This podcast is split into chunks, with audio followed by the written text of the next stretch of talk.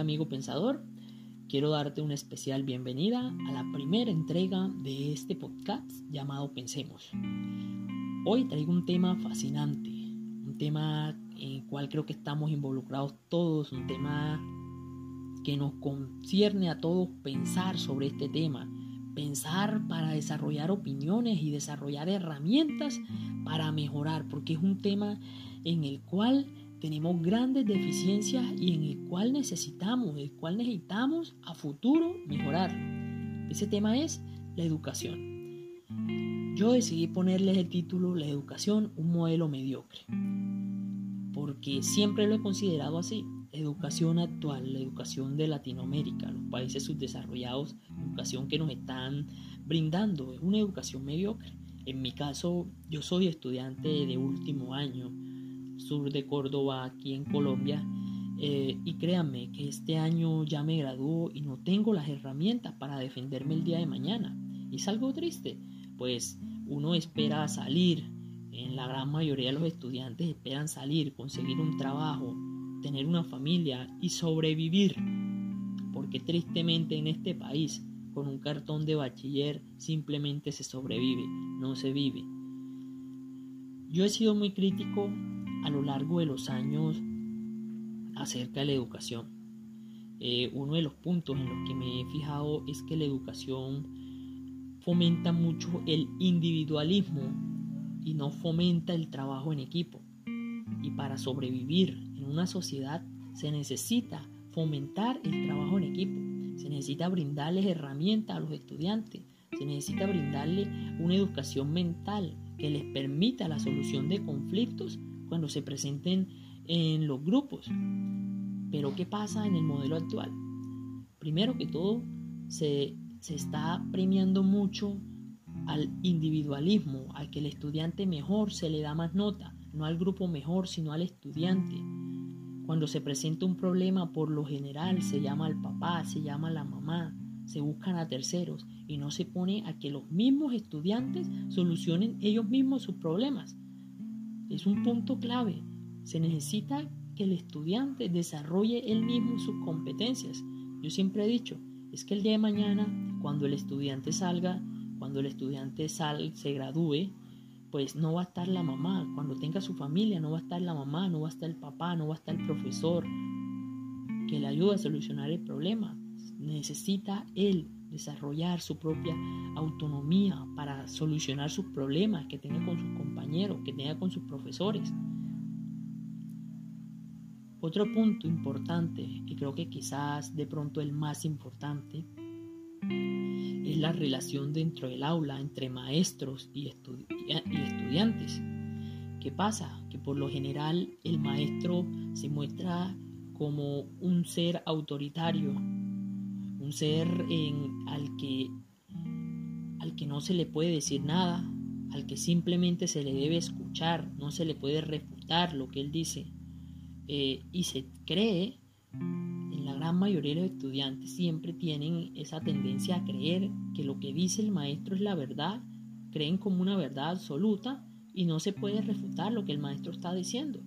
Nos están enseñando estudiantes críticos, no estamos desarrollando este tipo de estudiantes que creo que son vitales en una sociedad para salir adelante, para sobresalir. La sociedad necesita tener estudiantes críticos, estudiantes que critiquen lo que pasa a su alrededor.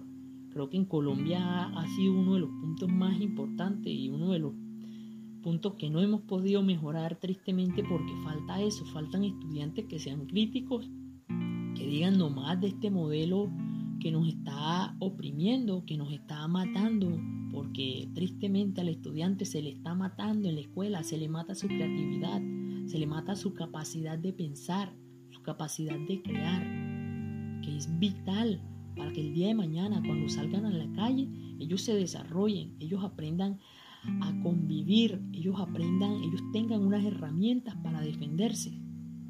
Y es triste porque han pasado los años Llevamos más, más de 200 años en este país eh, y el modelo educativo de nosotros sigue siendo el mismo modelo que salió en Prusia, un modelo que desarrollaba que creaba estudiantes y ciudadanos para que fueran a trabajar en las fábricas. Hoy en día esas grandes fábricas no las hay en Colombia. Hay grandes empresas, pero ¿qué pasa? Que la mayoría de los estudiantes no llegan a estas empresas, se quedan siendo unos estudiantes mediocres o como vulgarmente se conocieron un tiempo los famosos ninis que terminan en sus casas, no terminan estudiando, no terminan trabajando, pero tristemente terminan teniendo hijos, lo que no está mal, pero son hijos que no tienen unos padres que no son profesionales y son unos hijos que están condenados también a vivir en la pobreza. Es algo triste. Darwin decía que la especie más fuerte no es la que sobrevive, sino la que mejor se adapta.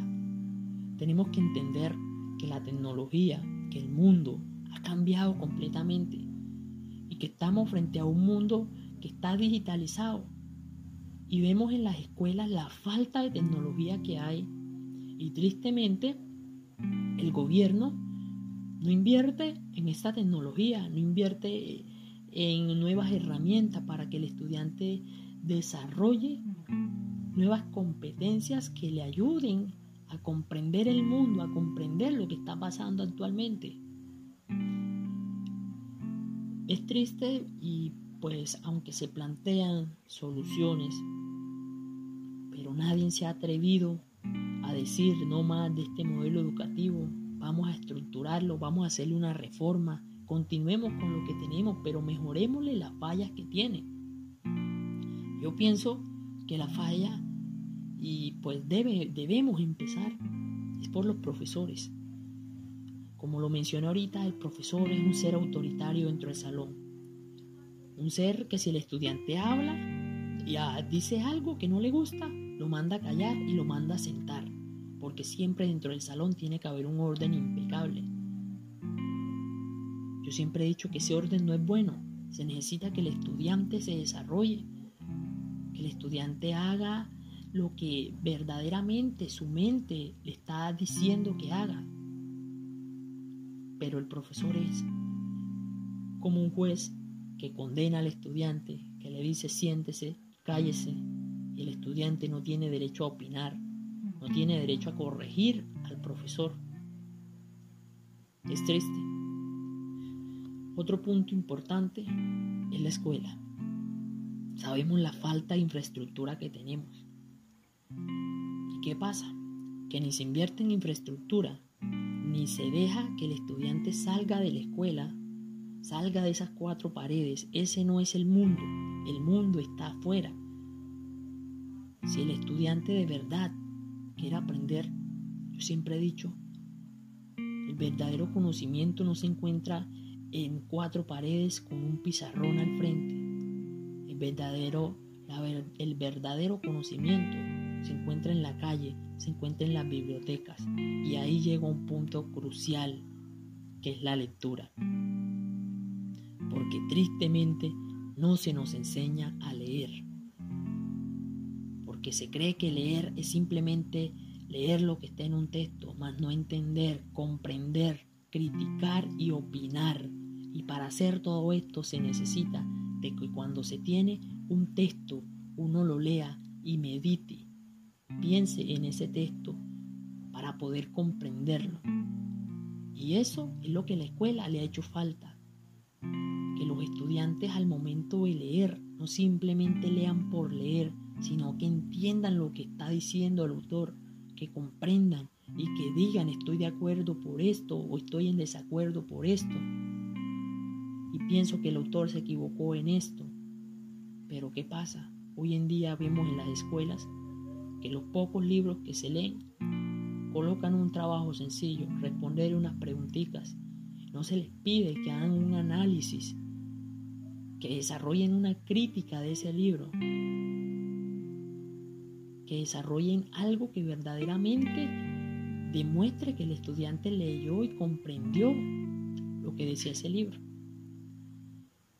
Es triste, querido oyente, que eso esté pasando en la educación y es una responsabilidad de todos nosotros pensar buscar a futuro una solución, forzar a los gobiernos que inviertan más en educación, porque el mundo está avanzando, pero la educación se encuentra estancada y tristemente se estancó en un momento en el cual estaba dejando a los estudiantes mediocres y los está dejando mediocres. Y si no nos ponemos a pensar y a buscar un mecanismo para estructurar, arreglar las faltas, las fallas que tiene este modelo educativo, sencillamente no vamos a tener, no vamos a poder tener una sociedad que piense, una sociedad que avance, una sociedad que cada día busque la manera de salir adelante, una sociedad que se desarrolle en conjunto. Es responsabilidad de todos nosotros que el día de mañana no sigamos teniendo una educación mediocre. Muchas gracias por escucharme. espero y sigas escuchando todos estos podcasts, todos estos episodios en este podcast que son para eso, para meditar, para reflexionar acerca de todos estos temas que son cruciales para nosotros, que deberíamos pensar en ellos, porque de veras que son una parte fundamental de nuestra vida. Y sí, tienen fallas, pero es labor tuya y mía encontrarle solución y comunicársela a los demás. Muchas gracias.